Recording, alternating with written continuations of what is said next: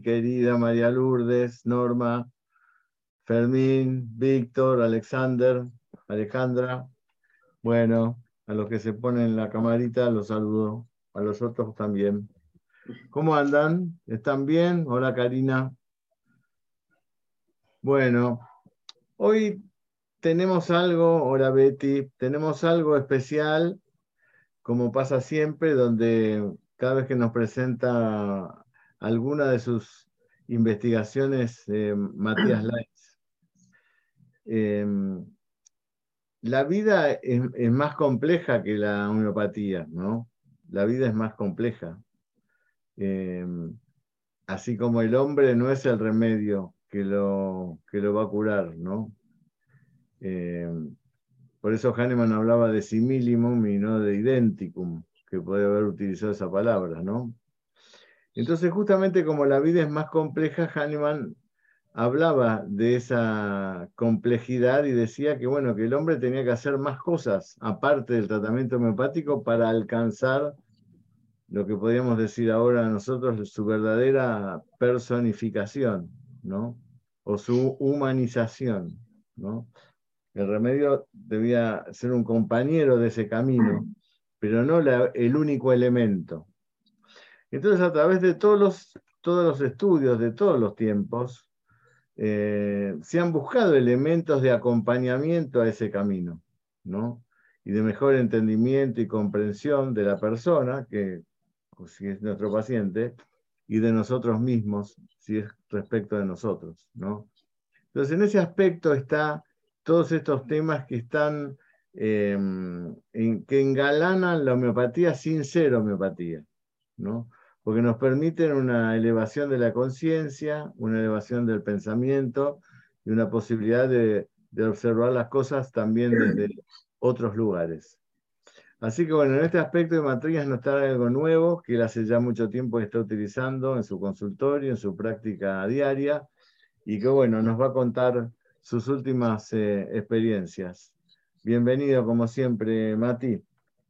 Hola, Marce. Bueno, hola a todos. Gracias a, los muchos saludos que ahí leí en el chat. Eh, sí, es como vos decís, Marce. En realidad, mira, te voy a contar una anécdota. Yo tuve un profesor, de esos profesores que a uno lo marcan, que fue un profesor de lengua, de literatura en secundaria, Javier Aduriz se llamaba. Un hombre divertidísimo. Eh, y cuando llegaba el turno de hablar del siglo de oro español, él decía, bueno, esta clase yo no la preparo, porque le vengo a hablar de algo que es casi mi vida, porque es a lo que yo me dediqué. Entonces, algo que no, no necesito preparar, no necesito estudiar, porque les vengo a hablar de una parte importante de mí. Y bueno, la charla de hoy, si bien yo sí la preparé, eh, en realidad vengo a compartirles algo que forma parte de mi mundo cotidiano y, más próximo. Eh, y voy a arrancar con, una especie de, chiste que escuché una vez. Un humorista español sentado en una mesa charlando con alguien le dice, ¿vos sabés hace cuánto se inventó la rueda? El otro dice, mm, no sé, más o menos dice 3.500 años antes de Cristo aproximadamente. No hay, no hay fecha, pero más o menos es eso. 3.500 años. Y la maleta, dice, ¿hace cuánto se inventó la maleta? Y otro dice, no sé cuánto, más o menos, los romanos, sí, 2.000 años antes de Cristo. Y la maleta con ruedas, y ahí la gente empieza a reírse dice 1972. Dos mil años nos llevó entender que esas cosas maridaban bien.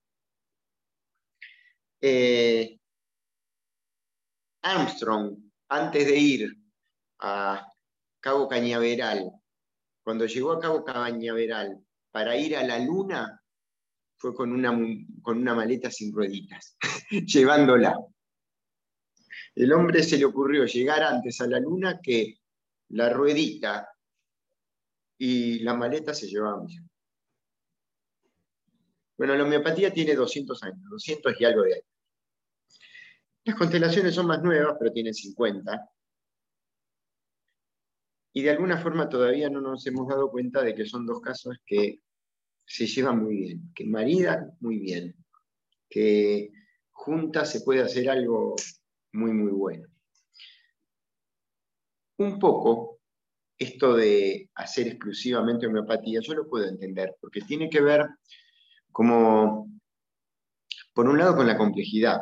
Ser homeópata es complejo. La consulta homeopática es compleja y la búsqueda del medicamento es complejo. Em, pero pasa, como dijo Marcelo, y justo voy a tomar el guante, que la tarea del homeópata es, va mucho más allá de encontrar el remedio. Y esto es ser pasqueriano en el más estricto sentido de la palabra. Hay escritos de pasquero que se dedican a esto. Que debe ser un antropólogo capaz de comprender el patos humano, la dinámica del por qué se enferma el ser humano. Y también debe ser alguien entrenado y capacitado en poder ayudar al paciente a que observe lo que le pasa, a que pueda releerlo, a que pueda reescribir su historia y a que pueda eh, ir corrigiendo esa dificultad que tiene en el cómo ser en el mundo, desde el punto de vista psico, bio, emocional, eh, hasta místico. Em, Dentro de esto es que calza perfecto el tema de las constelaciones familiares. ¿Y cómo es esta interacción? Bueno, yo les diría que vengo a contarles la experiencia en un triple sentido. Yo primero comencé, primero me encontré con las constelaciones, una amiga, Graciela Varela, un día me dijo, te voy a presentar a alguien muy especial, y me presentó a Teresa Brioso, que es una consteladora directora de la Escuela Pez de Oro, a quien le agradezco profundamente porque es quien me ha formado y quien me ha ayudado mucho en la vida. Y que como pocas personas ha modificado mi cosmovisión. Tal vez también la Escuela Médico Homeopática Argentina, a través de mis maestros, dentro de los cuales está vos, Marcelo, eh, también son personas que han cambiado mi forma de entender el mundo. Em, Ricardo Molteni, que era un homeópata, que era mi tío, y fue como también uno de mis primeros maestros, me decía, mira querido, él a todo el mundo le decía querido porque no se acordaba el nombre de casi nadie. Decía, mira querido, em, el remedio homeopático es como un puente que habilita una posibilidad de curación. Y después el paciente tiene que recorrer ese puente.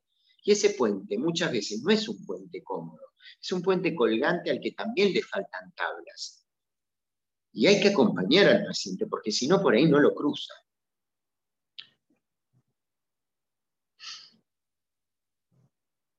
En primer lugar, comencé trabajando con otras consteladoras y entonces compartíamos consultante, consultante y paciente. Y vi que maridaba bien. Después, en la medida que fui estudiando constelaciones, fui metiendo en el consultorio la perspectiva de las constelaciones. Es decir, empecé a entender los problemas que los pacientes traían desde una perspectiva, desde la perspectiva de las constelaciones. Después vamos a explicar un poco cuáles son. Y hay un tercer punto que descubrí hace poco, y es que cuando, por ejemplo, voy a una multi, que muchas veces me pasa de que comparto con, con pacientes, y voy a una constelación grupal y veo o me toca por ahí hacer de representante de algún paciente o veo a la persona que él elige como representante y esa persona tiene un comportamiento, puedo ver casi hasta síntomas. Me pasó concretamente con una persona que me eligió y cuando entré lo que tuve fue una patogenesia de arsénico. Clarísima para mí, que conozco de homeopatía. Eh, así que también en ese sentido, constelaciones y homeopatía pueden andar muy bien. Ahora bien, ¿qué son las constelaciones familiares? Y acá arrancamos muy mal porque nunca fui amigo de las definiciones porque básicamente la definición nunca es lo que quiere definir. Y esto ya lo entendían los griegos. Eh, Fílira, que es la diosa de la escritura porque es la, diosa que le enseñó a los hombres el papel, eh, tiene por hijo a Quirón, engendrado por Cronos, que andaba buscando a Zeus para matarlo, a Júpiter para matarlo, y entonces Júpiter, la capacidad de trascender del hombre, se salva gracias a que Cronos se entretiene con la diosa de la escritura, de la cual va a salir algo concreto, un escrito. Y Quirón, que es la obra concreta de la diosa de la escritura, le parece aberrante a la diosa de la escritura porque el acto, el hecho artístico nunca es, nunca alcanza a satisfacer al artista porque lo que siente el artista nunca, nunca queda exactamente representado en aquello que ha de ser, que, que se materializa. A cualquiera que haga arte le pasa esto. A cualquiera que escriba le pasa esto. Nunca lo que se escribe es lo que había detrás. Tampoco nunca lo que se define es lo definido. Em, y, voy a empezar por lo que me enseñaron toda la vida que no haga, pero me resulta útil. Y es que no es. Las constelaciones familiares no son magia, no es espiritismo, no sirven para buscar recetas porque no hay recetas. No sirve para resolver todo, pero puede ayudar a que el sufrimiento desaparezca y quede dolor. Dolor puede haber, en muchas circunstancias dolorosas hay dolor. El sufrimiento se mitiga cuando logramos decirle que sí o al menos aceptar eso que nos toca transitar. Em, las constelaciones familiares desde un punto de vista son tanto una práctica eh, son una práctica, digamos, que tiene por detrás una filosofía, un paradigma, una cosmovisión, una forma de ver las, las cosas. Conceptualmente podemos decir que es un espacio, un encuentro que permite la ampliación de miradas, que permite la expansión de la conciencia, que permite graficar y poner al descubierto dinámicas que tienen los sistemas. Los sistemas de aquellas personas que están constelando. Es como si existiera una metaestructura que opera un poco restringiendo los campos de posibilidades y preformateando el crecimiento de lo que está bajo esa metaestructura. Y cada familia tiene su metaestructura y tiene dinámicas. Eh, las constelaciones familiares permiten, proporcionan imágenes de, de las dinámicas del sistema y del sistema de las distintas personas que están consultando. ¿Y para qué sirve esto? Porque en la medida que puedo mirarlas, puedo ampliar la conciencia, puedo ampliar mi mirada y ver que lo que tal vez yo veía de una manera es de otra.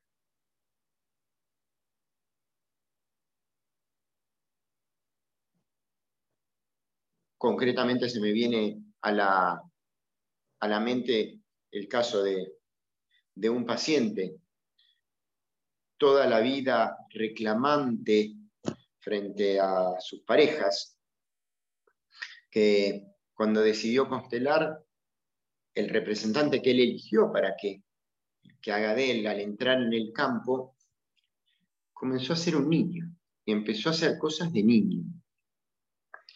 Y cuando se ingresó a otra persona, representando a su padre, este empezó a hacer simplemente gestos de buscar, de mirar para distintos lugares y, resultó ser que era un niño buscando a su padre. Y aquí está donde, donde está la, la ampliación de la mirada. Esa persona que decía, mi papá no me miró, nunca nadie me miró, porque no quisieron, porque qué sé yo qué, empezó a darse cuenta que era el hijo de un no mirado, que él todavía tenía aspectos de niño, a quien había que, acompañar y abrazar, que había un yo adulto que tenía que integrarse con ese yo niño, y que su padre lo había amado profundamente y de hecho en el campo lo que se terminó viendo fue un gran amor, lleno de imposibilidad. Lo hemos dicho y lo repito, en, otras charlas lo he dicho. Lo que llamamos pasado no es nuestro pasado, es nuestra lectura sesgada, nuestra recopilación de algunos hechos la lectura que hacemos de esos hechos y la vivencia emocional respecto de esos hechos, que son pocos. Porque yo me puedo acordar de algunos actos, pero la verdad que no me acuerdo de la torta de mi cumpleaños de mis cuatro años. Las fotos dicen que estuvo, y cuando voy a buscar las fotos estaba la torta, no me la acuerdo en este momento. Pero sí me puedo acordar algunas desavenencias. Y entonces, permitir releer cambiar el discurso de lo que fue nuestra infancia y nuestra vida, tiene mucha importancia porque no es lo mismo decir yo fui un hijo no querido que decir yo fui el hijo muy amado por un padre muy carente. No, no, no es mi caso, pero quiero... No es lo mismo decir mamá no me quiso dar, no me dio nada, que decir mamá me dio todo lo que pudo, y podía poco, porque tuvo poco. No es lo mismo decir papá era un hombre exigente que, que solo le importaba quedar bien a él, que decir papá era un niño buscando la aprobación de su padre, buscando alegrar a través de sus hijos a su padre. Pero me amó con todo el alma.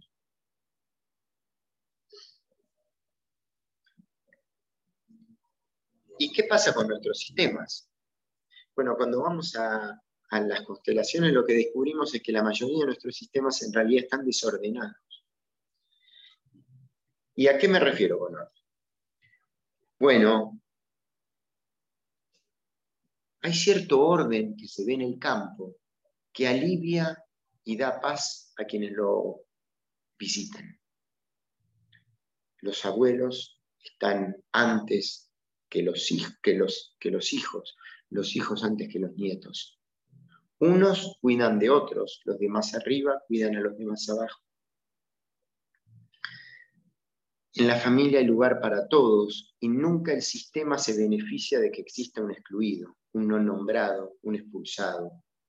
Nadie en la familia debería tener el derecho de quitarle el derecho de pertenencia a otro.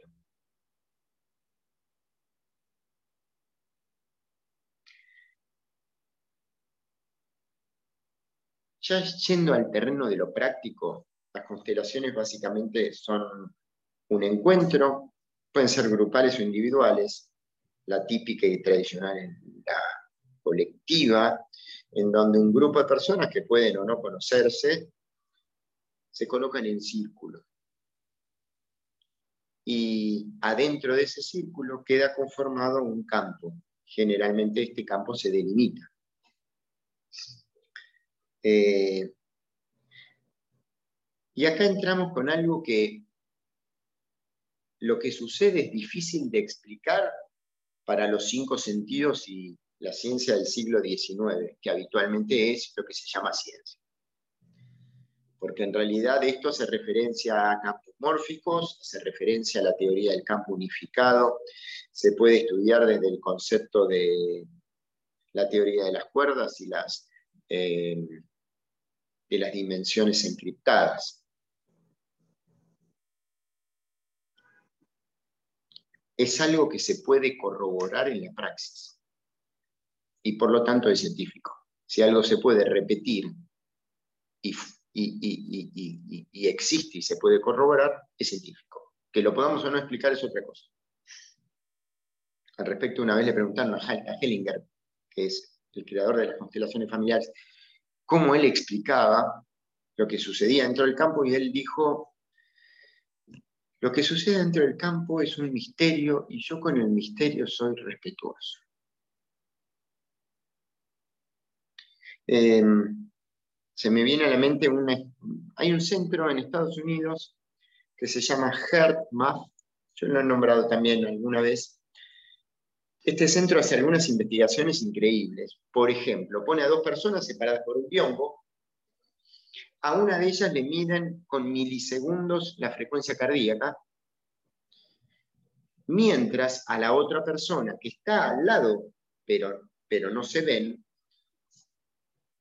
a la otra persona le hacen ver imágenes, algunas totalmente disruptivas, un animal descuartizado y otras hermosas. Y lo que se ve es que la persona que no está mirando las imágenes se ve alterada en su frecuencia cardíaca en función de lo que ve la otra persona. Em, los campos electromagnéticos, la gravitación, que son dos de los aspectos del campo unificado.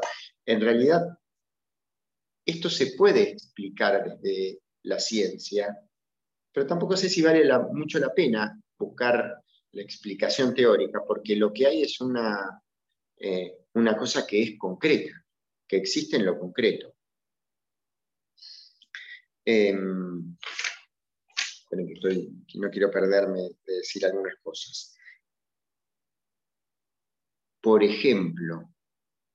Y, en, las constelaciones pasan cosas. Bueno, concretamente, en este círculo, alguien que quiere constelar algún tema, elige a alguien para que represente, para que se represente a sí mismo a otra persona. Si tiene un problema con, con la obesidad, puede constelar la obesidad. Y se empieza a ver qué, qué se pone en juego en el campo. Y esto no es algo que uno hace sino que es simplemente ponerse en una tarea de ver lo que va sucediendo.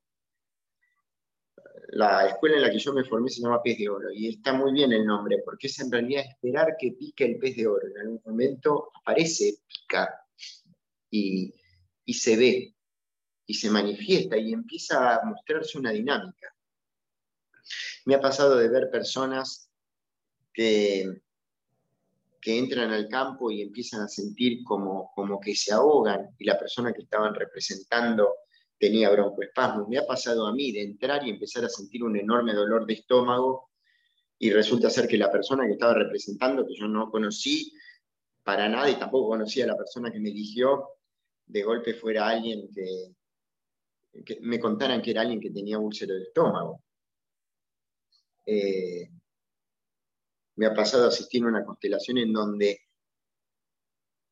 el nieto de un lituano elige para que lo represente a un hijo de un lituano. Cosas que son eh, coincidencias muy significativas. Y no es acá que quiero buscar coincidencias, sino que las coincidencias están. Eh, el conocimiento que se emana de las constelaciones familiares es fenomenológico, es lo que se ve en el campo. Lo que se ve en el campo es que, por ejemplo, el sistema y los que están adentro del sistema están mejor cuando deja de haber juicio contra alguien, cuando aparece aquel que está excluido, cuando se le devuelve el derecho de pertenencia. Cuando ese padre que está mirando para otro lado buscando a su padre, uno trae al campo al padre y, pueden encontrarse. Y ese padre, cuando se encuentra con su padre, puede darse vuelta y por fin ver al hijo. Y lo que se ve es un inmenso amor. Y lo que se termina viendo es uno de los postulados principales de las constelaciones, y es que en las familias hay un inmenso amor.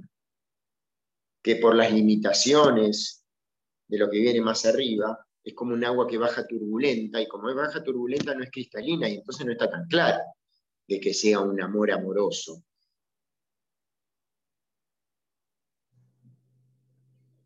Yo elegí lo que llamé siete notas musicales, que es algunas enseñanzas que para mí son postulados con lo que yo me manejo en, en la consulta médica.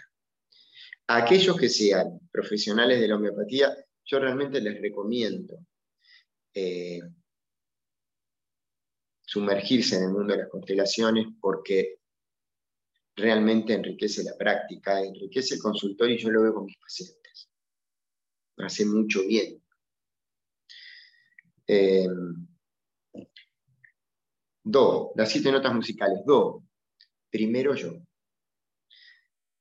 El egoísmo tiene una mala prensa. Eh, y pensar primero en uno es de egoístas, pero no, es de personas lógicas. Cuando uno aprende buceo, a uno le dicen que si uno está buceando y viene otro y le hace así, la señal de que me quedé sin aire, el primer gesto que uno hace es este, cubrir el bucal, porque este bucal es mío, no se lo puedo dar, porque si él se ahoga yo lo saco, si me manotea y lo rompe, nos morimos los dos. Lo segundo es buscar otro que tengo que darse. Pero el primer gesto es de protección. También en el avión nos enseñan esto, cuando dicen, si estás con un niño, primero ponete la máscara vos y después al niño. Hay un primero yo que hay que incluir, que es el del autocuidado, que es fundamental. Así que dos, primero yo, autocuidado. El re, la segunda nota, lo que les decía antes, en la familia, en las familias hay un inmenso amor, que a veces por las limitaciones de quienes vivieron antes, por las cosas vividas, por los horrores que ha atravesado la humanidad, eh, es un amor que baja turbulento y que es difícil de ver. Cuántos retos horribles son hechos en nombre del amor. Cuántas cosas espantosas son hechas en nombre del amor.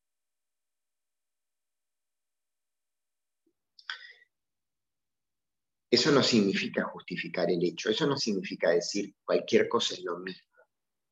Porque hay un hecho y uno puede decir, este hecho no está bien. Y otra cosa es la valoración que se hace de la persona que lo perpetra. Porque a veces lo único que queda en un vínculo con un padre terrible es para el hijo decir, de corazón me hubiera gustado que fuera distinto.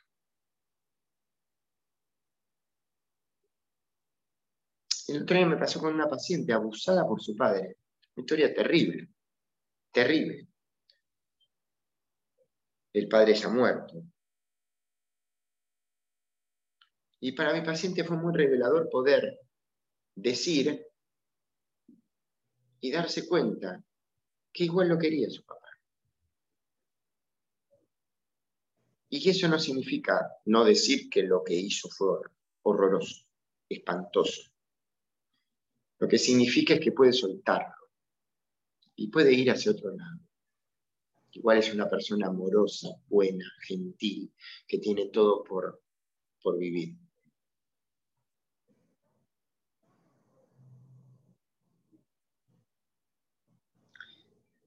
si alguien abusa, por supuesto, tendrá que enfrentar la justicia, enfrentar todo lo que tenga que enfrentar, porque uno no puede evitar las consecuencias de los propios actos. Que quede claro y además hay delitos que son de denuncia obligatoria. Esto, por supuesto que se hace. Eh, lo que digo es que demonizar al agresor muchas veces lo que se ve en el sistema es que no, no tiene gran resultado, sino que más bien genera más dolor. Mi. Y es interesante porque el mi tiene que ver con la superestructura, y hay una superestructura que nos excede, que es como si dijéramos todas las hojas de un árbol tienen la potencialidad de moverse dentro de cierto margen. Esta, este, esta dinámica del sistema influye a los miembros de ese sistema en mayor o menor grado y en distinta manera.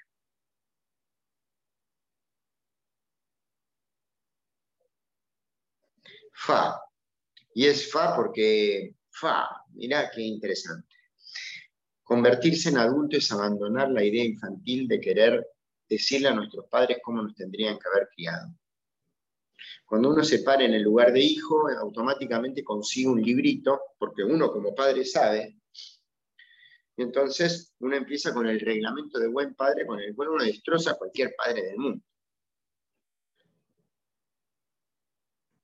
Y lo que se ve en el campo es que es mucho más alivianador para el padre y para el hijo, y sobre todo para el hijo, el poder decir, tomo lo que me pudiste dar con tanta dificultad, y de acá en más voy a hacer algo hermoso en mi vida.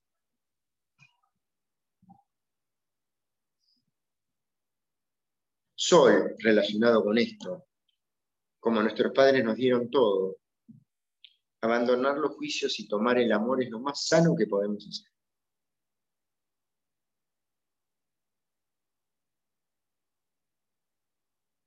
La, y con el la se afina. El encuentro con los demás solo puede darse en la medida que nosotros podemos encontrarnos con nosotros mismos, con nuestras, integrar nuestros aspectos sufrientes, integrarnos en uno con nuestra infancia dolida. Solo así podemos vincularnos de un modo nuevo. Y el sí, que podría tener que ver con justamente asentir a lo que fue y poder decirle sí y dejar de pelear con que los otros sean como uno quiere que sea, sino que son como son. Y como primero yo, eso significa que no tengo que poner la cabeza dentro de la, cabeza, de la boca del cocodrilo. Pero tampoco puedo pretender de que el cocodrilo sea una gacela. Eh, de todas maneras, el sí me gusta dejarlo para que cada uno le agregue algo que le vale a la pena. Eh,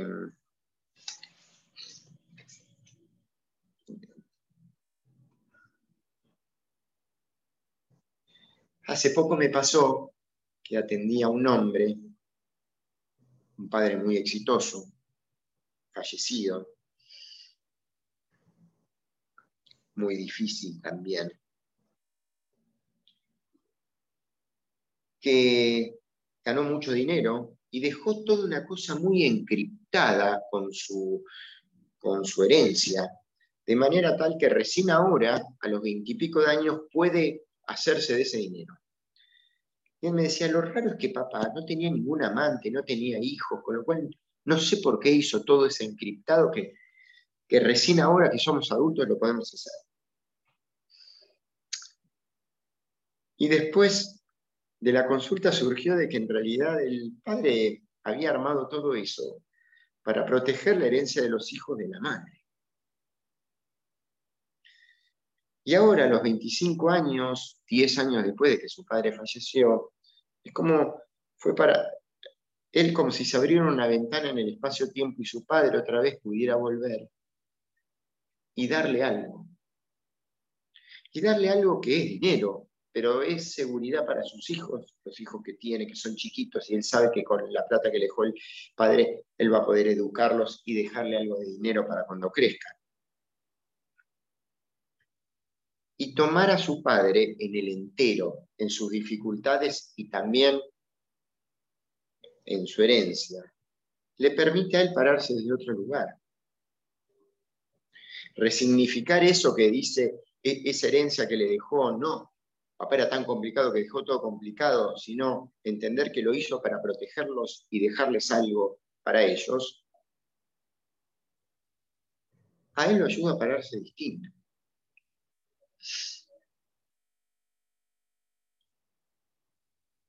Los vínculos que tenemos no son, van siendo.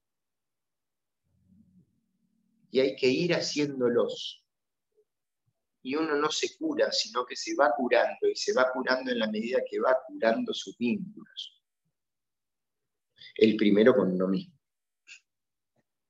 Pesetti dice que, es un, artista argentino, dice que nuestros hijos ven eh, una foto de nosotros, sin ver todo el proceso que hay detrás. Eh, y que es bueno enseñarles a nuestros hijos que detrás de el que puede, hubo alguna vez alguien que no pudo y que hay un proceso. el otro día a uno de mis hijos le ha habido, yo boché el yo fui muy buen alumno de medicina, boché una de las materias más importantes de la carrera. Y un día, consolando a mi hija, se lo conté. Y el otro día a uno de mis hijos le ha habido un examen que creía que no le había ido tan bien, y yo escuchaba como mi hija, que tiene 11, le hablaba a mi hijo, que tiene 10, y decía, Mateo, no te preocupes, mira, papá bochó una de las materias más importantes de la carrera y mira cómo trabaja como médico.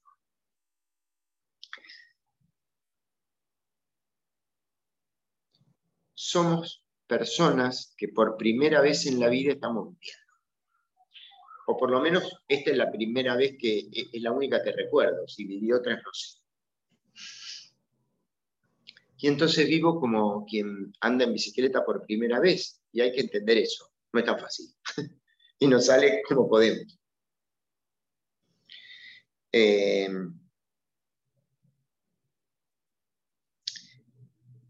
pararse de las constelaciones familiares, por último, es darnos cuenta que en la antorcha de la vida, que nos fue dada por otros, que le costó mucho llegar a dárnosla, la antorcha es como si tuviera una rosquita y uno pudiera sacar de abajo un papel, y ese papel está lleno de recetas complicadas. Receta de hay que, y cómo, cómo hay que ser médico, cómo hay que estudiar, cómo hay que comportarse. Y algunas de esas cosas no sirven para nada. Son recetas que están llenas de amor, pero no sirven. Pero esa antorcha de la vida que nos fue dada está llena de fuerza, porque eh, nos llegó de gente que sobrevivió a pandemias, que sobrevivió a guerras, eh, que sufrió, que vivió, que amó, que luchó, que pasó hambre, que pasó destierros. Y como nos costó, les costó mucho darnos esa antorcha, la forma de honrarla no es sufrir. La forma de honrar esa antorcha es tomarla y hacer algo hermoso con nuestras vidas. Es tomar la antorcha y usarla para iluminar e iluminarnos. Em, así que eso. Una anécdota más, eh, por reflexión yo no soy muy alto. En mi familia nadie es muy alto y yo no soy la excepción. Y todos los años, cuando estaba en primaria, iba y acompañaba a mi mamá a comprarme un guardapolvo. Y siempre el proceso era más o menos parecido. Mi mamá me probó un guardapolvo que me quedaba perfecto y mamá hablaba con la señora y decía, no, lo que pasa es que está por pegar el estirón. Y entonces me compraba un guardapolvo que me quedaba más o menos por acá. Em, la verdad es que el estirón nunca llegaba. Yo tenía asegurado el primer lugar en la fila, siempre. Había un periodo del año en el que el guardapolvo quedaba más o menos bien, y cuando me quedaba perfecto, pasaba de grado. Y volvía a vivir el mismo proceso. Lo mismo con el pantalón, tenía un ruedo de este largo, y cuando ya era hora de sacar el ruedo, el pantalón estaba tan marcado que directamente había que comprar otro, tenía ya pitucones el, pantalón porque le había roto las rodillas. Em, y hace poco, hablando con una paciente, descubrí de que esa es la vida, porque en cuarto grado yo pensaba que los grandes eran los de séptimo. Y cuando llegué a séptimo grado pensé que los grandes eran los de tercer año, y cuando llegué a tercer año pensé que los grandes eran los de quinto año. Y después pensé que eran los, los recibidos, los médicos, yo era estudiante de medicina, y después pensé que eran los homeópatas de 10 años, y ahora que tengo 25 años de homeópata más o menos, y grande es Juan Schaffler, que tiene todo un recorrido como homeópata. Entonces, eh, pararse de las constelaciones es entender que también hay que tener la humildad de saber que somos personas que todo el día, porque cuando te acostumbras a ser padre y estás canchero como padre, sos abuelo. Dejaste de ser padre, sos abuelo. Eh, eh, es la vida es usar un guardapolvo que en general nos queda grande. Y cuando nos queda eh, perfecto, eh, enseguida eh, nos hacen cambiar de guardapolvo. Así que bueno, eso. vi algo que hablan de las lealtades inconscientes. Exactamente, esos son también parte de las dinámicas. A veces hay lealtades que son inconscientes y que las personas están implicadas, sea porque hay alguien, un excluido, o sea porque en esta familia se sufre y yo sufro porque soy parte de la familia, que a veces eh, al, al llevar el problema al campo lo que se ve es dónde está esa lealtad, para con quién está. Y a veces un hijo sufre por el padre y eso es lo que desordena el sistema. Los grandes yo les digo a mis hijos, ustedes no sufran por mí, yo sufro solo. Y como soy grande me la banco, porque si yo no me gusta sufrir, pero si tengo que sufrir, sufro. Aún así ellos muchas veces tienden a hacerse cargo de mis sufrimientos y eso desordena el sistema. Así que sí, eso, eso es lo que tengo para decir. Bueno, Marce, acá terminamos. Eh, bueno, antes de pasar algunos, que leas algunos de los comentarios que dieron y demás, te quería hacer una pregunta y después hacer unos comentarios. ¿Cómo usas homeopáticamente lo de las constelaciones? Claro, porque cuando es muy fuerte cierta vivencia, o cuando desde la constelación yo veo que aparece tal tema o tal otro, también me permite entender a qué tributa eso y entonces desde ahí es más fácil encontrar un medicamento. O sea que ese es el, eh, con lo, con lo que vos haces con las constelaciones, encontrás de alguna manera el, lugar del conflicto. Sí, el lugar del conflicto, la vivencia, la emoción. Eh, y yo me apoyo, yo te lo dije y lo voy a decir públicamente también, yo me apoyo mucho en, el algoritmo Candegave. Entonces, algoritmo más emociones que, que veo, dinámicas, pero además cuando uno se para desde las constelaciones, lo que logras es también acompañar al paciente y que el paciente encuentre alivio, por lo menos mientras encuentra el medicamento. Claro. No hay que tenerle miedo a la, a la, digamos así, a la, no linealidad, ¿no? No hay que tenerle miedo a, a la no linealidad. Por ejemplo, en el 2017 los chinos lograron hacer una, una demostración con las partículas de Bell. Bell fue un físico y matemático del siglo XIX que matemáticamente estableció que se podían, se, eh, se llama la, el nombre es, eh, utilizan son las, los fotones entrelazados o en el, el enlazamiento cuántico se llama a grandes rasgos y explicado no por un físico. Si hay dos fotones que por determinadas cualidades están entrelazados, los separamos con la metodología que se pueda. Bell no la tenía, la metodología surgió después. Los separamos y después, cuando ejercemos una influencia en uno de los fotones, el otro fotón lo registra, aunque no haya ningún campo de relación. Exactamente, si es así. Eso lo estableció Bell matemáticamente y después se estableció. Bueno, los chinos hicieron la experiencia máxima de esto, que fue separar a 1200 kilómetros los fotones, 1200 kilómetros, y generar en uno eh, eh, influencias que se expresaban también en el otro. Entonces, ese campo de información es un campo eh, latente que no, no tiene relación con el tiempo ni con la distancia o el espacio, y en donde está toda la información. Mira, Marcelo. Acceso a toda la información. Y esto, perdóname que, que, te quiero ser muy puntual en esto. Y esto también hay otras formas de comprobarlo. No hay que irse tan lejos con el satélite chino. En un hormiguero, la reina ¿no es cierto? Eh, eh, todo el hormiguero vive para las consignas de la reina, que es la que da las consignas y el sentido de vida a todas las hormigas que se mueven en perfección. y según su especie, ¿no es cierto?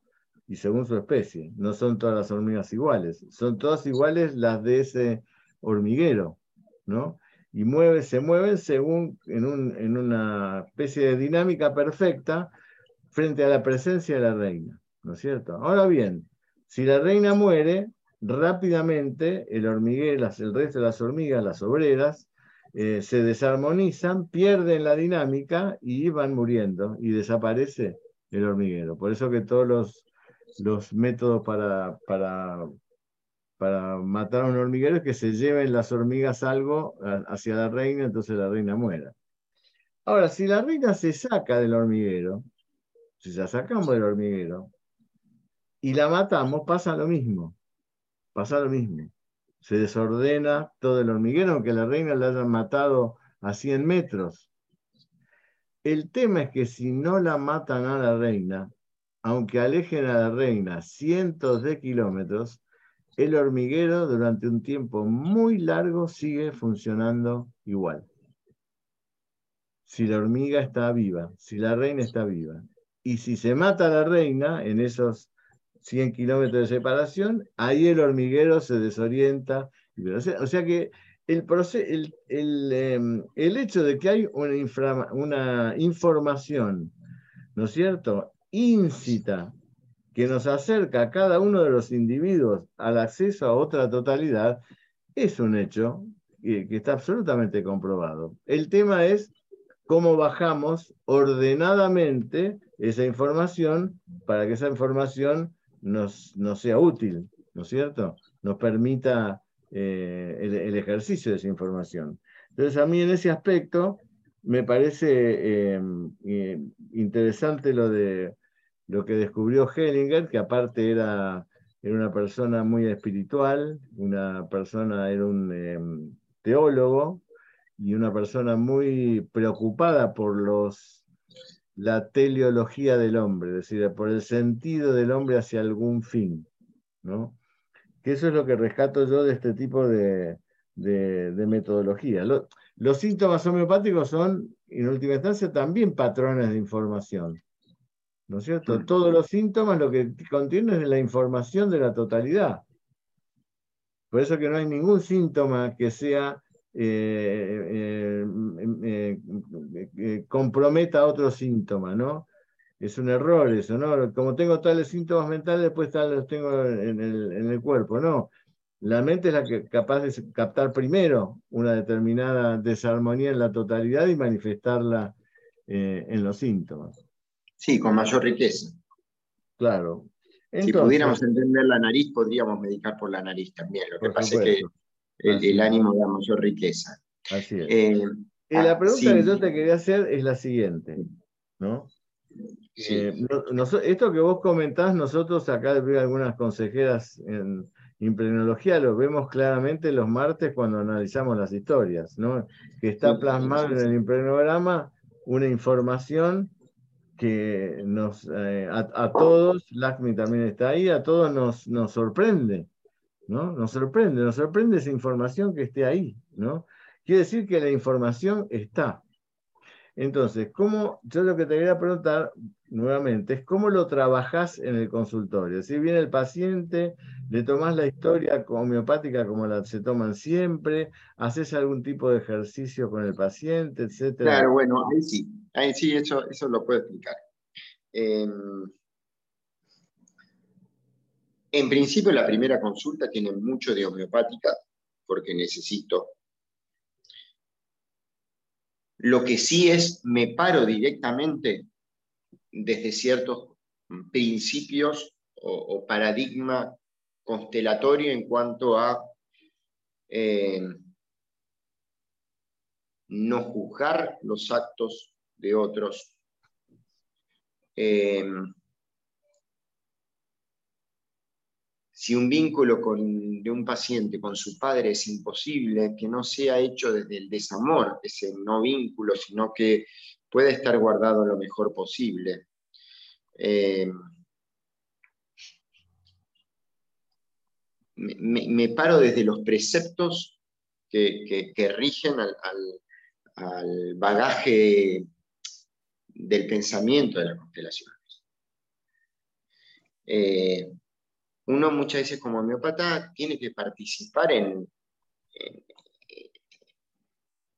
en, la lectura que se hace de los problemas. Y esa lectura es hecha desde el pensamiento de las constelaciones.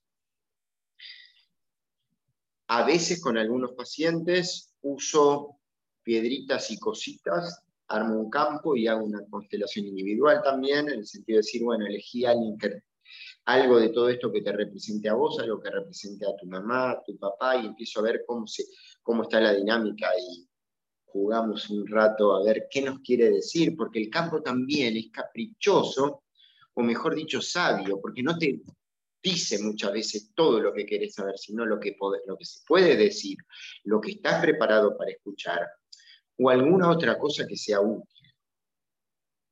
Es decir, muchas veces uno va a constelar un tema y termina descubriendo que consteló otro, porque en realidad lo que correspondía era eso. Eh, esto, en realidad es muy variado y cada paciente me lleva y yo eh, acepto ir a donde me lleva el paciente. Eh, hay cosas que no tienen nada que ver con lo constelatorio y los síntomas generales los pregunto como homeópata. Pero ¿dónde está el núcleo ontanar donde sufre el hombre y donde habita su dolor? Bueno, eso ayuda a la mirada de las constelaciones y también la palabra respecto de eso la doy desde el pensamiento de las constelaciones. ¿Mm?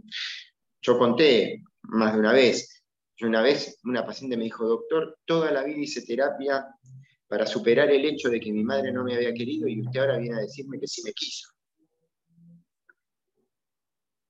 Y esa mujer se fue con una sonrisa diferente, porque se amigó con su mamá, pudo decirle que sí, y entonces pudo tomar lo que sí valía la pena, dejó de luchar por no parecerse y, y parecerse, y le permitió vivir más liviana, más allá después. Una vez, esto de, vos decís de los fotones, me pasó una vez en una consulta con una mujer muy amorosa, con una historia con una mamá muy difícil. Eh, me dice, acá estoy esperando que mamá se muera, no sé, estaba la madre internada hace un montón de tiempo, con un, eh, ya no reconocía a nadie, seguía viviendo, yo no sé qué ganas tiene de mamá de seguir viviendo, ella igual iba y la, la miraba en el hospital, la cuidaba y después en su casa cuando tenía internaciones domiciliarias, estaba cansada, lo primero que vimos es que la pobre mujer tampoco la dejaban morirse, porque cada vez que hacían una neumonía en el hospital le daban antibióticos y le daban de todo, entonces tampoco era que se podía morir mucho, pero hicimos todo un trabajo para que se pueda despedir amorosamente de ella. Hablamos mucho sobre un, trabajo como para poder tomar lo que valía la pena de esa madre. Le dije, bueno, ahora la bestia salvaje está dormida, así que podés sentarte al lado, tomar la mano y como hijita tomá su mano, pero no vos cuidando a tu mamá, tomá la mano de tu mamá y, que, y, sentí que ella te cuida a vos. Terminamos la consulta, una consulta muy hermosa. A los siete minutos me llama y me dice, Matías, me llamaron del hospital para avisarle que mi mamá se está muriendo, así que me voy a agarrarla de la mano. Y así fue a las horas se murió. Entonces hay algo de los fotones que es cierto y existe también en, lo cotidiano. Y esto es científico porque sucede. No lo puedo explicar, no lo puedo explicar. Ahora, yo no puedo decir que no es científico decir que una manzana se cae porque no puede explicar la, gravedad. Abel Podolsky y Einstein, la famosa, paradoja que, que crearon, le pasó al revés. Ellos lo habían formulado matemáticamente, pero no lo podían demostrar. ¿no? Al revés. Noel pregunta, entre la repertorización, el algoritmo, Candega las constelaciones familiares, ¿cuánto tiempo está el paciente en la consulta? Gran pregunta esa, ¿eh? Mira, no, a ver, el algoritmo, yo hago el algoritmo, no hago todo lo demás, sino simplemente el algoritmo. El algoritmo es un listado de medicamentos posibles. hago la consulta, la primera consulta homeopática es de una hora y media, eh, y yo trabajo con lo que emerge, sobre todo. Si en ningún momento el paciente habla de la música, asumo que la música no lo mueve. No es que hago un, un, pregunta, pregunta, pregunta, pregunta. Trabajo sobre todo con lo emergente. Y pongo palabras. Porque para mí es tan importante que el paciente se vaya con su remedio homeopático adecuado como con algo. Tiene que encontrar alivio. Porque esto es un proceso. Yo soy un amigo de los procesos y como es un proceso, entonces más vale que el proceso por lo menos vaya dejando ganancia en el camino. Y la ganancia es alivio. Porque si yo me paro en el campo y yo veo que en todas las familias hay amor, y entiendo eso y logro hacerlo carne en mí, entonces el mensaje es, todavía no te diste cuenta, pero hay un inmenso lago de agua calentita en la cual vos y toda tu familia se pueden meter. Eh, eso. Eh, el algoritmo, trabajo con eso. Hoy justo hablaba con Marcelo y decía, todavía no pude meterme a fondo con, con todo lo que es eh, la impregnología en, su otro aspecto, este verano tal vez arranque. Mm. Eh, ¿Contesté? sí, creo que sí. Varias preguntas iban a lo mismo. Yo lo que hago es lo siguiente. Eh, por supuesto no constelo, aunque leí algunas cosas, pero no, no, nunca, y participé de algunas constelaciones, tanto privadas como con, con gente también con Teresa Brioso, que es una maravilla de, mujer y de persona, em, y una maestra, ¿no? Sí, eh, sí, Que tiene, que tiene ese libro que es eh, muy emocionante desde el principio hasta el final de ese libro. Eh, yo cada vez que lo veo me emociono. En todos sus capítulos. El, libro Teresa Brioso, se llama el libro, es Pez de Oro. El Pez de Oro es maravilloso. Es un hermoso libro. Eh, yo tomo la historia como la tomo siempre, con homeopatía clásica, con el método de la homeopatía pura. Eh, por supuesto que lo que tengo claro es cuál es la simetría de mi paciente, no el impregnograma, pero sí la simetría. Y después cuando, ¿por qué? Porque la simetría me permite preguntar distinto, ¿no es cierto? Frente a una situación no le voy a preguntar a alguien que tiene una relación con el mundo mineral, no le voy a preguntar en ese momento qué sintió, porque las sensaciones son del universo vegetal, sino sí, cómo reaccionó. Claro, ¿qué pensó que, de esta circunstancia que vivió? Y eso eh, hace que sea coherente el, el, input de la, de la palabra, simbólicamente hablando, y el paciente se sienta como más cómodo en esa realidad donde nos cuenta sus cosas. Ahora, después de eso, después de, hacer, de, tomar los síntomas que, que, yo elijo según el método de la homeopatía pura para hacer después una repertorización, ahí sí, ahí sí, por un lado miro el algoritmo, que ya lo tengo sacado, aunque no lo haya mirado, y por otro lado el impregnograma, donde ya lo tengo sacado, aunque no lo haya mirado. ¿Por qué? Porque en el impregnograma me da la posibilidad a mí de ver dónde están los núcleos de conflictivos de la, de la, persona y ver si eh, es lo que hemos estado hablando con el paciente. Y ahí entonces sí, autodeterminarme en ese lugar, eh, eh, como hacemos los que manejamos la impregnología, respecto de cómo tiene que manejarse el paciente con esa información, ¿no? Comprendiendo siempre que lo único, lo, lo que uno tiene que comprender es que debe lograr que el paciente, y por supuesto pacientes somos nosotros también, que haya una aceptación dinámica de la realidad. O sea, la realidad tiene un dinamismo, no es como nosotros queremos que sea. Y los que habitan nuestra realidad son un conjunto de información, de seres, que lo que hacen es generar lo que es el drama de nuestra vida, el drama como proceso de nuestra vida. ¿No es cierto? Y ahí en ese drama, en ese proceso de nuestra vida, Están los buenos, están los malos, están los que nos quieren, están los que nos odian también. Y uno debe enseñorearse de esa situación para poder elevarse hacia los verdaderos fines de existencia y comprender que todo eso ha sido, eh, está ahí para que yo lo comprenda, para que yo lo vea y para que yo me pueda poner por encima de eso, aceptando que es una dinámica, que no hay, está en el otro la intencionalidad, que es con lo que nosotros juzgamos nosotros. ¿Por qué este hizo esto a mí? ¿Por qué el otro? No, no hay, eh, no hay intención. Lo que hay es dinámica, que son dos cosas, eh, dos palabras que hay que cambiar. ¿no? La tengo a Maggie ahí que levantó la mano. Dale, y después hay otra pregunta, creo. Ah, perdón, primero, de obesidad. Bueno, la obesidad lo que hay que hacer es ver a qué tributa la obesidad. Puede ser eh, tal vez una implicancia, una lealtad con algún eh, antepasado que ha pasado hambre, desde una necesidad de reasegurar o desde una necesidad de ser mirado y entonces ocupar más espacio.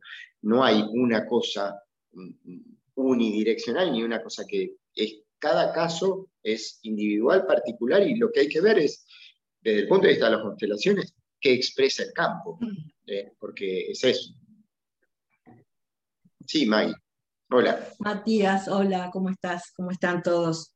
Eh, a mí me da, me da mucha confianza. Yo te sigo mucho, Matías, en tus conferencias y me da mucha, mucha confianza que un médico homeópata recorra este camino porque la formación personal tuya, cuando te encontrás con un paciente, me parece que te da una posibilidad de, un mensaje muy lindo, de recibirlo con todo eso en lo que vos te formás, ¿no? y, muchas veces coincido con vos. Fuimos haciendo lecturas muy parecidas, caminos muy parecidos. Yo también estoy eh, formada en constelaciones y como psicóloga también hay veces que digo, ah, bueno, a ver, y traigo algunos muñequitos, piedritas, como vos decís, ¿no? Y me doy cuenta que en general mis pacientes que vienen por diversas cuestiones, lo que tienen en común es que están enojados con lo que es así como es con el marido, con el hijo, con el papá, la mamá, gente grande que viene a decir cosas del papá y la mamá. No, no mami, todos nos peleamos con todos, cotidianamente. Claro, entonces yo pensaba hoy, cuando, en mis caminatas yo pienso, cuando nacemos, nacemos curiosos, tocamos todo, chupamos, agarramos, todo, no, no, no estamos juzgando si es bueno o malo. Después nos ponemos a juzgar y entonces tenemos ideas, creencias acerca de las cosas, esto sí, esto no, esto está mal. Y después lo que tenemos la suerte de participar de, espacios como este que nos da la universidad, y podemos aprender a comprender, ¿no? a comprendernos a nosotros, a comprender al otro, bajamos eso de juzgar, se nos va como apagando, y entonces comprendemos, y, y es una experiencia preciosa la de poder comprender y no enojarme con lo que pasa. Creo que eh, eso. Sí. Bueno, yo di una charla sobre los juicios. Hay un, un libro, Ontología del Lenguaje, que tiene, de Echeverría, que tiene un capítulo dedicado a los juicios, es muy interesante. Y básicamente los juicios tienen que ver con, tributan en general a la necesidad de supervivencia, al miedo a no sobrevivir el juicio es algo así como un faro eh, que me dice que hay un peñasco. Y a veces no hay tal peñasco, pero está el faro. y cuanto más miedo hubo y más sufrimiento hubo en nuestro sistema, muchas veces más faros hay. Entonces, cuidado, no vayas a hacer esto, cuidado, no te vayas a hacer, como si hubiera un miedo de que se fuera a transformar en malo, qué sé yo qué. Entonces los juicios son eso, son, son como faros de miedo, de cuidado no hagas esto, cuidado no hagas esto, a ver si todavía. Y, nos limitan. Y lo que hay que hacer es reverlos. Es eso que yo decía de, la antorcha. En la antorcha de la vida hay un papelito que dice, cuidado, no se hace esto, no se hace esto, no se hace esto, no se hace esto. Eh, y, y, hay que ser así, hay que ser, están llenos de like, y uno juzga de acuerdo al like, ¿y quién dijo ¿Quién dijo qué y quién dijo cómo? ¿no? Sí coincido lo que decís. Bueno, te agradezco mucho, Maggie. Gracias a vos. Quizás el, mensaje más, eh, más difícil de comprender o el que más nos atropella es la sensación de que no vamos a poder, ¿no? Yo por lo menos lo que hago con mis pacientes es tratar de, estimularlos a que crean que pueden. Porque como dice eh, Matías o como dice también Maggie, los pacientes que nos llegan al consultorio están un poco cansados, un poco frustrados, un poco detenidos. Por eso vienen al consultorio. ¿no? nos traen esa, esa problemática, ¿no? que de, no haber podido solucionar eh, un, algún tema. Por eso vienen, si no hubieran podido solucionar, no necesitarían asistencia. Entonces, eh, nosotros podemos atenderlos solícitamente, afectuosamente y, y, demás, y el paciente te puede llegar a sentir muy, eh, digamos así, muy confortable con nosotros. Pero si nosotros no, no le damos herramientas para que pueda, solo lo hemos consolado. Y yo me pasé años consolando a mis pacientes. Y la única herramienta que tenía era el medicamento homeopático que a veces logra con suerte, esos despertares, ¿no es cierto?, de conciencia que hacen que el hombre, bueno, eh, evolucione hacia otro campo de sí mismo, ¿no? Pero ahora me encuentro con otro tipo de herramientas donde esos despertares los, los podemos suscitar con buenas preguntas o preguntas, digamos inteligentes, que tengan que ver con esta otra realidad de sí mismo que los pacientes no, no la tienen clara como nosotros. Yo no le hablo del impregnograma al paciente en general, ni hablo de usted simetría 4, entonces tal cosa, pero le hablo en el idioma de esa simetría, ¿no?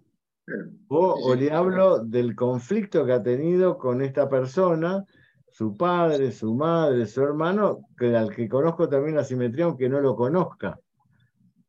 Y entonces se le, se le puede ofrecer herramientas de sustentación para que la persona las use. Yo siempre cuento el mismo caso de este, de este chico drogadicto que, era, que nunca lo conocí, pero que fue una de mis primeras experiencias con impregnología, porque yo recién estaba empezando en esta cuestión, pero tenía una paciente que el tema de la consulta era su hijo drogadicto, y que su hijo era un tonto, que aparte de ser drogadicto era el hijo menor, el, el marido era una, no me acuerdo que, si era ingeniero o qué, el hermano de él también brillante, y este era un tonto, ya tiene 23 años, qué sé yo, no, no hace nada.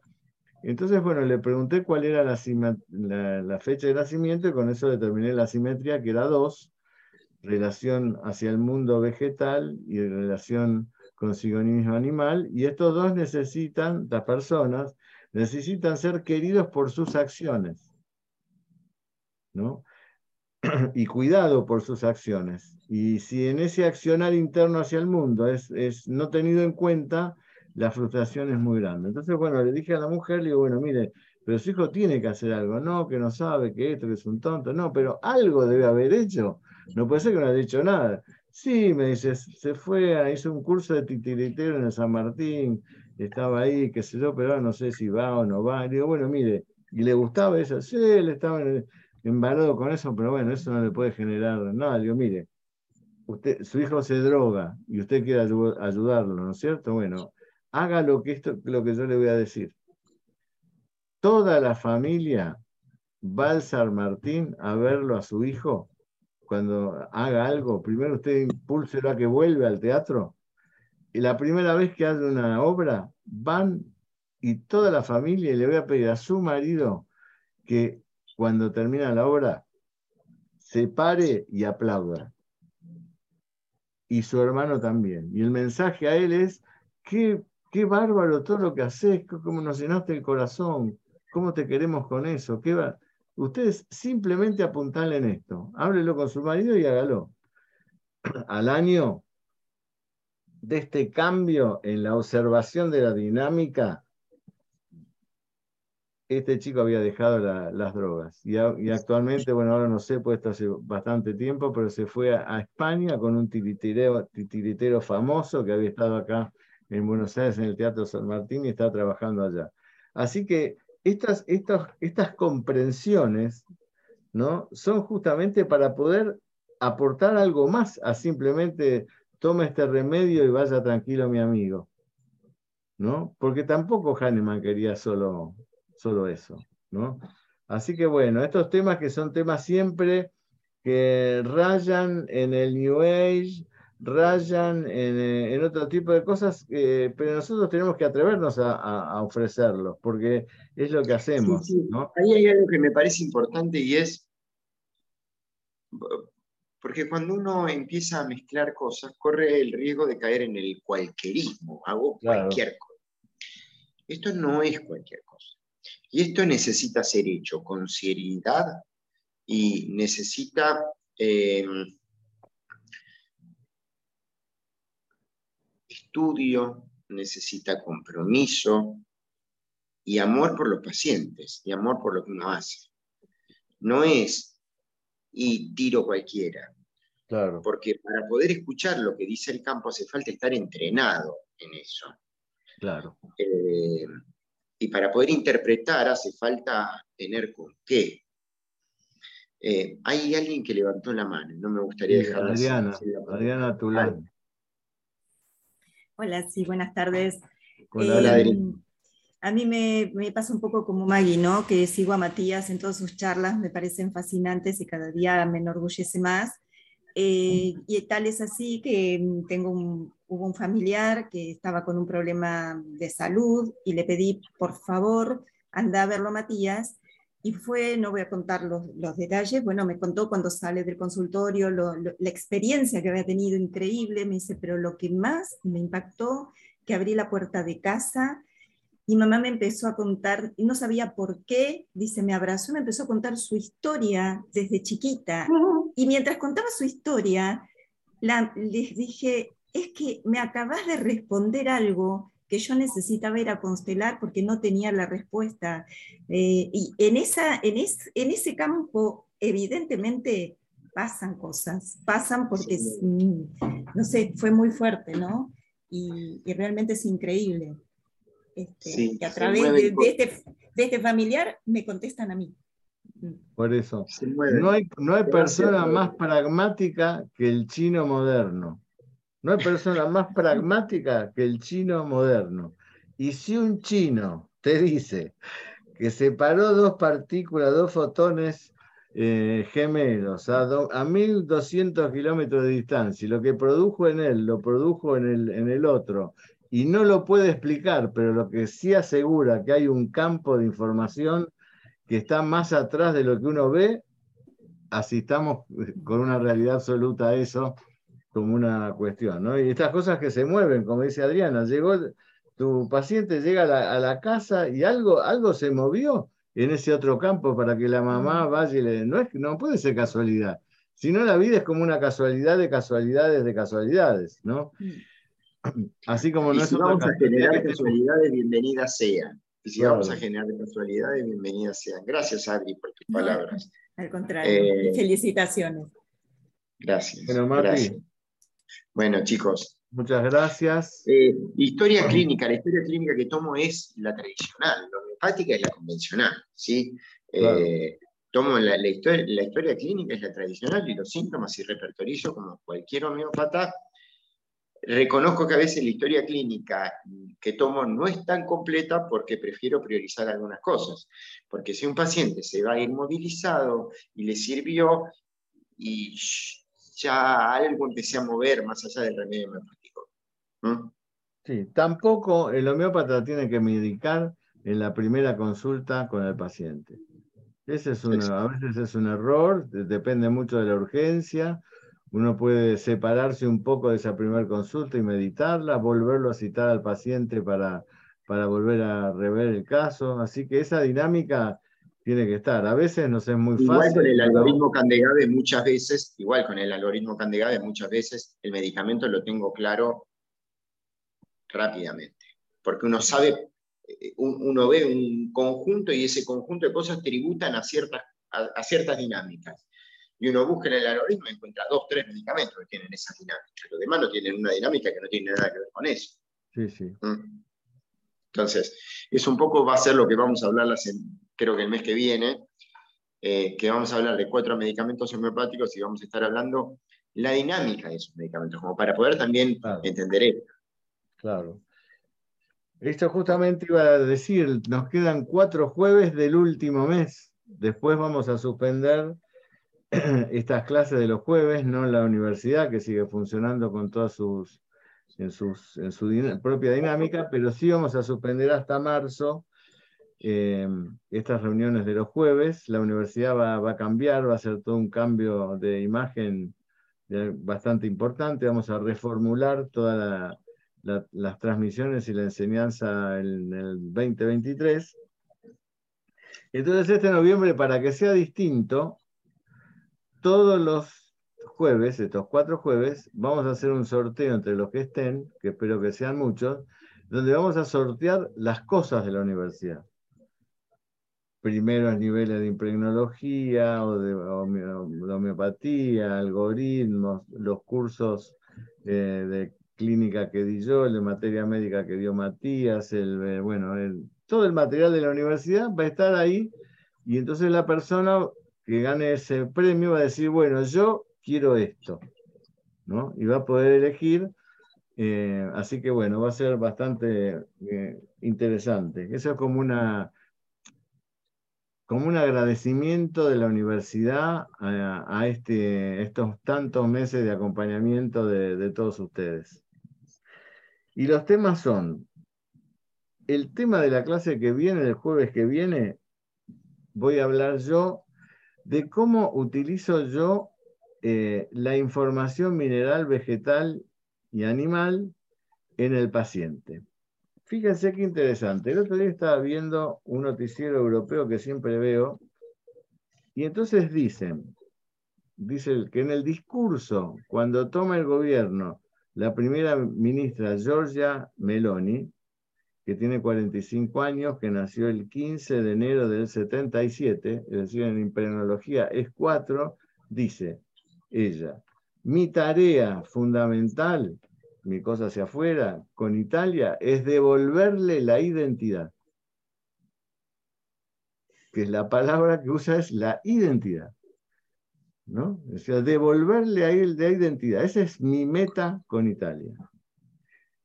Rishi Sunak, este eh, indio eh, inglés, que ahora es el primer ministro inglés, tiene 42 años, nació el 12 del 5 de 1980 o sea que en la empenología es 8. Dice en su discurso eh, cuando asume el cargo, mi tarea con el pueblo inglés es de darle integridad e identidad. Otra vez la cosa en el mineral en el mundo. Así que estas palabras, las palabras, ¿no? simbolizan no solo eh, em, eh, ideas, sino simbolizan otras cosas. Simboliza, por ejemplo, esta forma de presentarse en el mundo, un 4 como Milani, un, un 8 como Rishik, que tiene una relación mineral con el mundo. ¿no? Esta mineralidad está expuesta. Entonces nosotros, eh, yo les voy a dar cuáles son las cosas claves que hay que mirar para poder eh, comprender eso del otro. Porque esta persona que, por ejemplo, me quiere integrar a su proyecto, ¿no? Y quiere que yo me identifique con su proyecto de vida, no necesita que yo lo vaya a abrazar.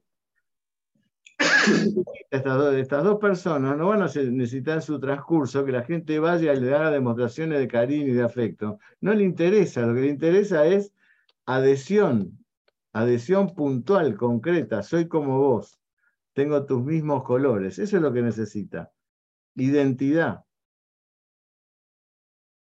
Y esto, bueno, en el curso de imprenología lo hemos visto mucho, cómo son los, los diferentes personajes así en el mundo respecto a la simetría. Pero bueno, vamos a, aportar este jueves eh, esa parte.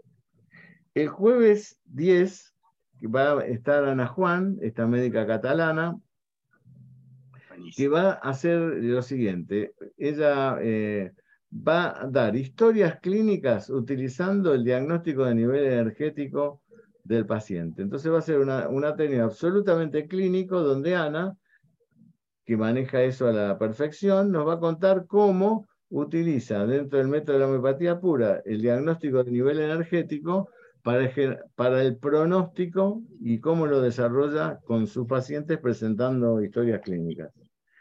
El 17 está la mesa redonda, con la que dice, que contaba Matías, eh, donde va a estar Matías, David Rosenstein y Alberta Cumaldi. Los tres, yo la voy a coordinar, esa mesa van a hablar de Licopodium veratrum metaphysalinus gómica. Pero, ¿qué es lo que van a hablar de estos remedios?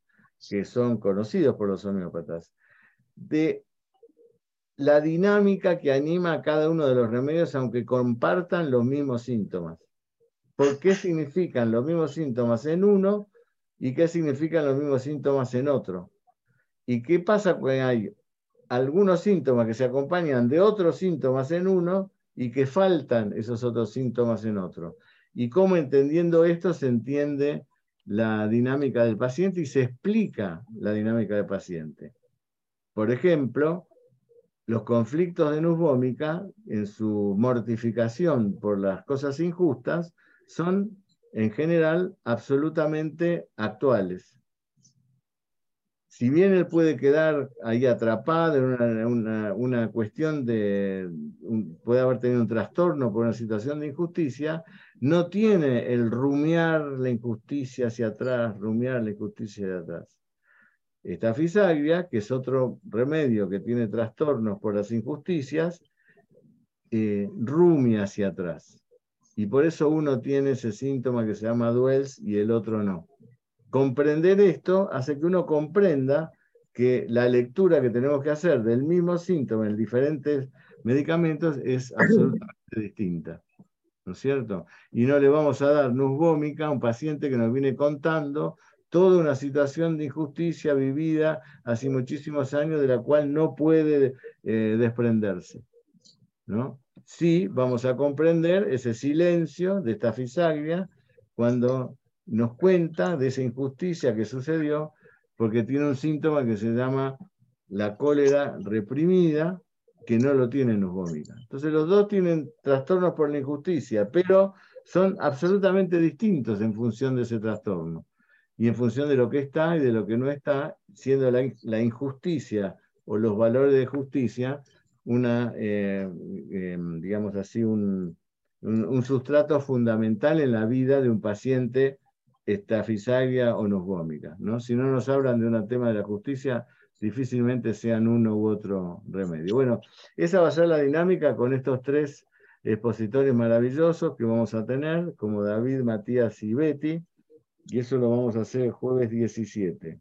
Y el 24, que es el último jueves, Niurka con Alejandro Mortero nos van a traer esta experiencia que están haciendo con el contador de nanopartículas, eh, tanto en Chile como en un lugar ahora que se ofreció para seguir la investigación, que es en Costa Rica. Entonces ellos ahí van a traer y van a mostrarnos eh, eh, hasta dónde están llegando hasta ahora y la experiencia que tienen con este tema, que es una experiencia maravillosa porque es la primera vez que uno puede decir, ah, bueno, mira, esa es silicia 30 y verla en el espectro del contador de nanopartículas, ¿no? Así que eso es muy, va a, ser, va, va, a generar muchas eh, eh, observaciones.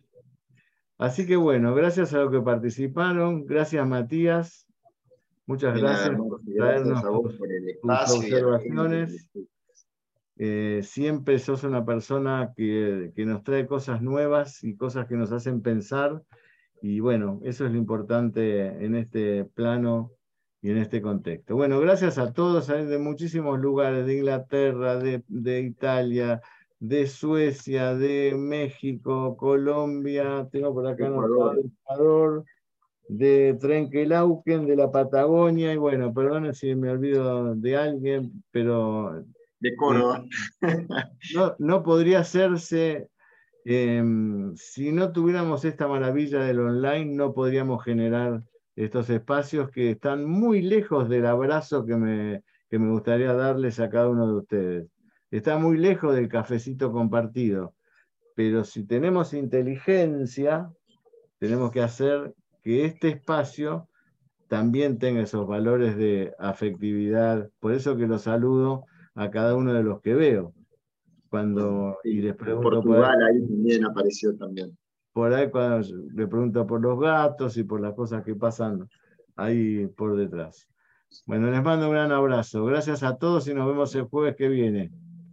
Chao. Gracias, gracias a todos. Gracias, Marce. Gracias, Matías. Adiós.